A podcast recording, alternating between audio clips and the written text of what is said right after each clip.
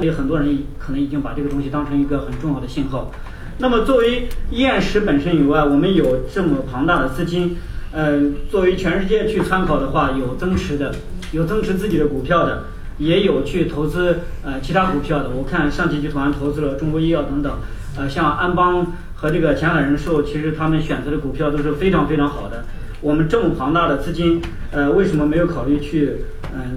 达到某种条件下去增持自己的股票，注销掉，或者说是去投资一些我们认为在中国证券市场上比较优秀的企业，嗯，可能他们得带给我们的回报要远远大于这个低风险理财产品。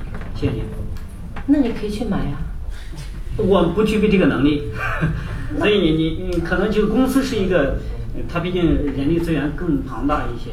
因为我觉得这个投资啊，投资来讲的话，很多都是专业的。今天你们在座的很多都是专业搞投资，我们不是专业搞投资，我们的专业就是搞制造，所以我们要有耐得住性子，吃得了这个亏，啊！如果我们一浮躁，我们一炒股票，炒到最后我们制造就不想干了，啊！所以我们还是坚决这个走啊这样的一个独木桥，啊，可能。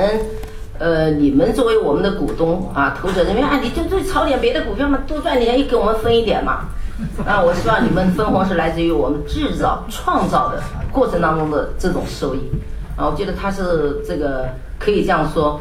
呃，我认为它的持续性会更长久。对我们来说，也是给我们修炼修炼我们自己的性质。啊，不是什么赚钱都想做，什么赚钱都想做，最后就不赚钱都不想做。是吧？所以这是我们对个人这个对这个企业来讲，总体来说投资方啊。刚才他在那个第八项已经讲了，我们有这样的一个规划，但是规划具体到什么样的程度，也不是说我们今天有这个想法，到底怎么做，投什么东西啊？理财不是简单投股票，有的股票就假的，是吧？吹得很高，市值都多少倍？雷军四百五十亿美金，你投吗？你肯定不投，我也不投，是吧？所以我觉得我们还是练内功比较是主要的。至于你讲我个人买股票为什么买，踩点踩得那么好，你难道要我高价时候买吗？肯定也不是。那我为什么在这时候买呢？是因为大家都不看好时候，我看好我就买，我并没有大买，对吧？比如说去年我们买股票是因为国家有个号召，董事都应该尽全力去买股票，护盘。那我格力不护盘也很好。那既然低了能买，那就既然有个号召，那我们就买一点。那今年我觉得我格力股价远远不止这个价，是吧？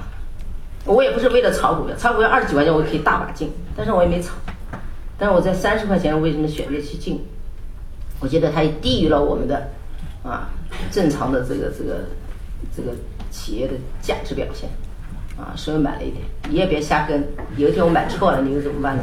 对不对我觉得你还是对企业实在了解。一个企业该不该投，看企业的可持续发展，看企业的实力，啊。所以我想，我想就这样回答你，好吧？谢谢。